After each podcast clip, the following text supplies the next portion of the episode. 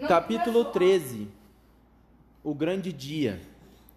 Na manhã do grande dia, o sol brilhava, mas o chão continuava coberto de neve e o ar muito frio. Fora dos portões da fábrica Wonka, uma enorme multidão se aglomerava para assistir à entrada dos cinco felizes ganhadores dos cupons dourados. A emoção era imensa. Faltava pouco para as dez horas. As pessoas gritavam, empurravam, enquanto policiais formavam uma corrente tentando afastá-las dos portões. Ao lado dos portões, um número, num pequeno grupo que a polícia, que a polícia protegia da multidão, estavam as cinco famosas crianças com os adultos que tinham vindo acompanhá-las. A figura alta e magra de vovô José destacava-se entre eles, e a seu lado, segurando sua mão, Charlie Bucket.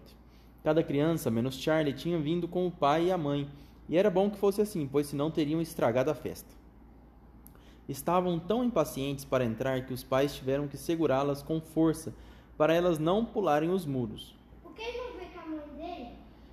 Porque eles tinham que ficar cuidando dos outros avós e trabalhando, né? E por que, que o vovô José não cuidava dos outros avós? Porque ele queria muito ir na fábrica. Só que É ele não tava doente, não era? Ele melhorou na hora que o Charlie ganhou o, o cupom dourado, ele revigorou. Calma, gritavam os pais, quietos. Ainda não está na hora, não são 10 horas. Atrás dele, Charlie Bucket ouvia os gritos da multidão empurrando e lutando para ver as famosas crianças. Olhem só, olhem só, é a Violeta Chataclete. Ele ouviu alguém gritar. É ela mesmo, lembro-me da fotografia dela nos jornais. E sabe de uma coisa? gritou outra pessoa. Ela ainda está mascando aquele pedaço horrível de chiclete velho, que já tinha três meses. Olha a mandíbula dela, tá mascando, mascando. Quem é aquele gorducho ali? É o Augusto Gloop. Então é esse aí. Ah, Gabi 126 Gloop. então é esse aí. Enorme, não é? Fantástico. Quem é aquele menino com a foto do Cavaleiro Solitário estampada no blusão? É o Miguel Tevel, o tal fanático por televisão. Ele deve ser doido. Olha só o monte de pistolas de brinquedo que ele tem penduradas pelo corpo. Eu quero ver é a Veroca Sal, gritou outra voz no meio da multidão. É a menina para quem o pai comprou meio milhão de tabletes de chocolate e fez os empregados da fábrica dele desembrulharem um por um. A- Nossa, então o Charlie tem bem mais sorte que, ele, que eles, porque ele só comprou quatro. E- Quatro no total? É. É, né? Ó, ele comprou o primeiro. Cobrou não, ganhou, né, de aniversário. Aí um que ele ganhou do vô dele, que não veio nada, e Aham. dois que ele comprou lá. Isso aí, verdade. Ah, lembrei, ó.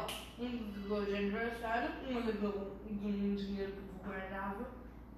E os outros dois um dinheiro no chão. Isso. O pai dá tudo o que ela quer, tudinho. É só ela começar a gritar e pronto, consegue tudo o que quer. Terrível, não é? Um horror. Quem você acha que é ela? É aquela ali à esquerda, a menininha com o casaco de Vision prateado. E qual deles é Charlie Bucket? Charlie Bucket? Deve ser aquele magricela ao lado daquele senhor com cara de esqueleto. Logo aqui pertinho, tá vendo? Por que será que ele não está de casaco com todo esse frio? Nem me pergunte, vai ver que não tem dinheiro para comprar. Meu Deus, ele deve estar congelando. Charlie, que estava ali alguns passos, apertou a mão do vovô José. O velhinho deu uma olhada para Charlie e sorriu. Ao longe, o relógio de uma igreja começou a bater dez horas.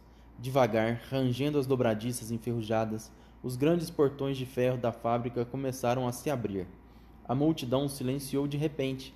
As crianças pararam de correr de um lado para o outro.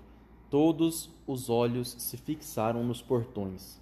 Lá está ele, alguém gritou. É ele. Ele quem? O Leon? E era ele mesmo.